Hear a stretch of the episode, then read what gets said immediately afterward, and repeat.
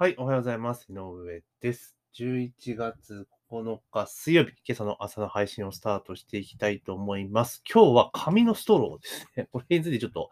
お話をしていこうかなというふうに思います。えーまずはですね、番組の登録、購読、フォローをね、忘れずにお願いいたします。番組の購読、登録、フォローを忘れずにお願いいたします。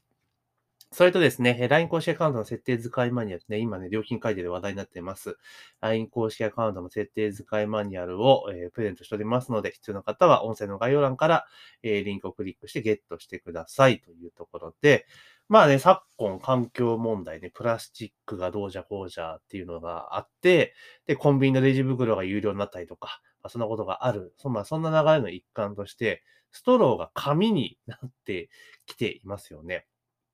で、これ、まあちょっと前からね、紙ストローとかっていうのが、まあ、出てたわけなんですけれども、え先日初めてですね、紙ストローというのを体験したんですね。意外にですね、ストローってそんな使うことって、まあ、なんだろう、ファストフードとか行けばね、出てきますけれども、最近あんま食べてなかったので、あの、ストローが使う局面でなかったんですね。で、たまたま先日マクドナルドに行って、えー注文して食べた時に、まあ、紙のストロー、初体験だったわけなんですけど、なんか嫌ですよね。なんか、うーんっていう感じですよ。なんか、本当にあれですよね。紙、紙だ。紙感があるというか、本当に紙をこう吸ってるんだな、みたいな感じになるので、なんかあんまりいい感じではしなかったですね。あとこれ本当大丈夫か？みたいなところはすごくあったりして、まあね、溶けるとかね、ぐにゅぐになることは多分そうそうはないんだと思うんだけれども、なんかやっぱりそのプラスチックぐらいのなんかね、薄薄さに慣れているからこそ、なんか、なんか、いや、段ボールじゃないけれども、そういうなんか厚紙を巻いたような感じの印象があって、非常にまあ慣れてないってこともあるのかもしれないですけど、まあなんか非常になんか嫌な、嫌な感じというか、なんかちょっとね、違和感があるような、そんなような感じでしたね。うん。で、まあ今後多分こういうのって続いて、進んでいくんだろうなというふうに思うんですけれども、で、ふと思ったのが、いや、だったら、もうストローをそもそもやめて、あの、飲み口つけた方がいいんじゃね？ってちょっと思ったりはしたんですよね。飲み口とかの方が、ね、なんかそんなに気にならないじゃないですか。で、実際その紙のストローとかっていうのを、まあ、使った時に、最終的にどうしたかって言ったら、もう、蓋外して、そのまま普通にコップとして飲んでたってとこが正直なのかな。なんか、なんかや嫌で、やっぱり。うん。っていう人も多分多いと思うんですよ。で、結局 Mac とかも多分、その、置いてるんですよね。従来型のストローっていうのを言われた場合出すみたいなところがあると思うので。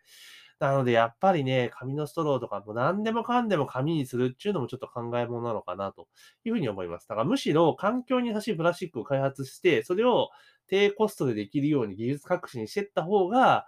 まあいいんじゃないかなっていう気がします。紙だって結局、ね、森林破壊だなんだかんだって問題出てくるじゃないですか。だからそう考えると、ちょっとどうなのかなと思ったりします。で、型や、その、ね、ストローを紙にししてるとはいえ、あの、カップの蓋は従来通りプラスチックじゃないですか。だかそれもなんか中途半端だなと思って。うん。だったらストローをプラスチックで、えカップの蓋を、あの、紙にした方がいいんじゃねってちょっと思ったりするんですね。だって理屈的に、その、なんだろう、えっと、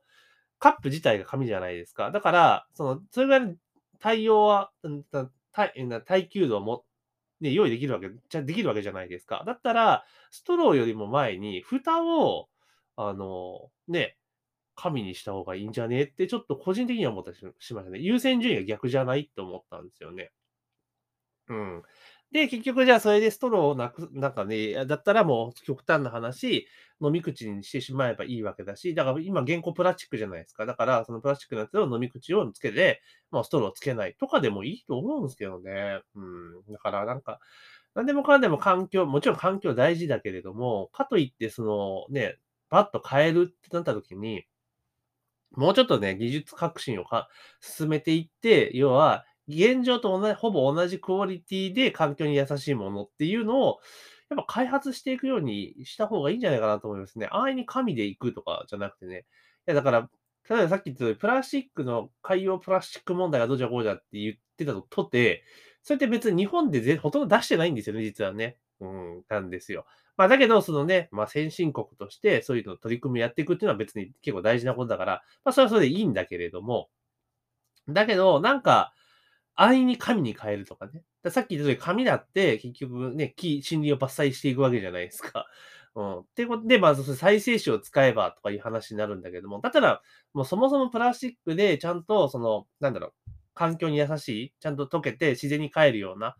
感じのものを、まあ、作ればいいわけじゃないですか、そういう素材をね。で、それで強度を高めていけば、ペットボトルだってそれにできるわけじゃないですか。ちゅうことなんですよ。うん。したらレジ袋もそれできるわけじゃないですか。だから単体単体で言ったらコストめちゃめちゃ上がるんだけれども、ありとあらゆるプラスチックのものの原料をそれに切り替えていけば、その分母がでかくなるから、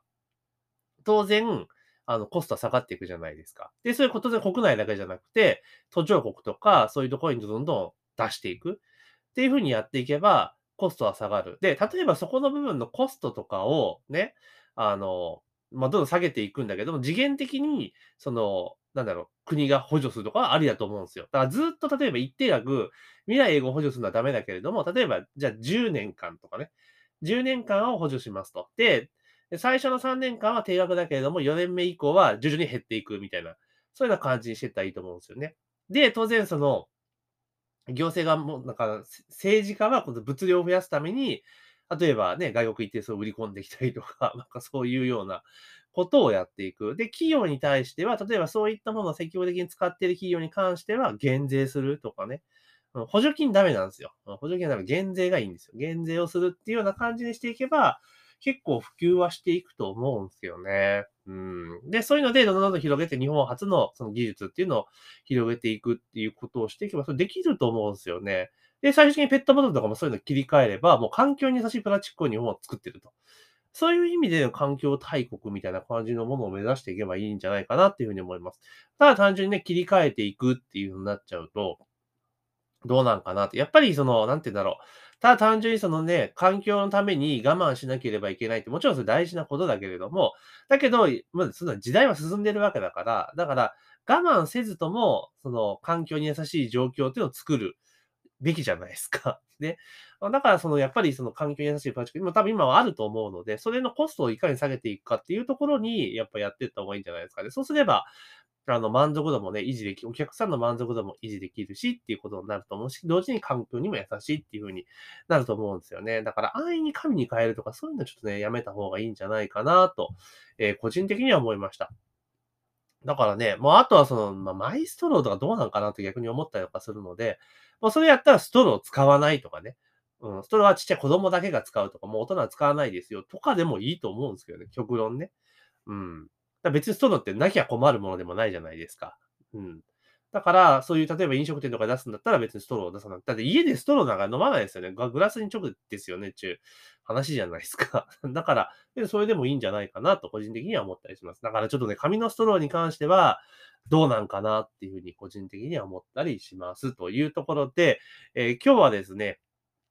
まあ、この前初めてですね、マクドナルドで紙ストローっていうのを遭遇したので、ちょっとそれについてちょっと思ったことをお話をさせていただきました。というところでですね、えー、ぜひね、番組の購読もしくはフォローね、忘れずにお願いしますというところと、あと、えー、LINE 公式アカウントの設定使いマニュアルをまずプレゼントしておりますので、必要な方は音声の概要欄からぜひゲットしてみてください。というところで、えー、11月9日水曜日朝の配信は以上とさせていただきます。今日も一日頑張っていきましょう。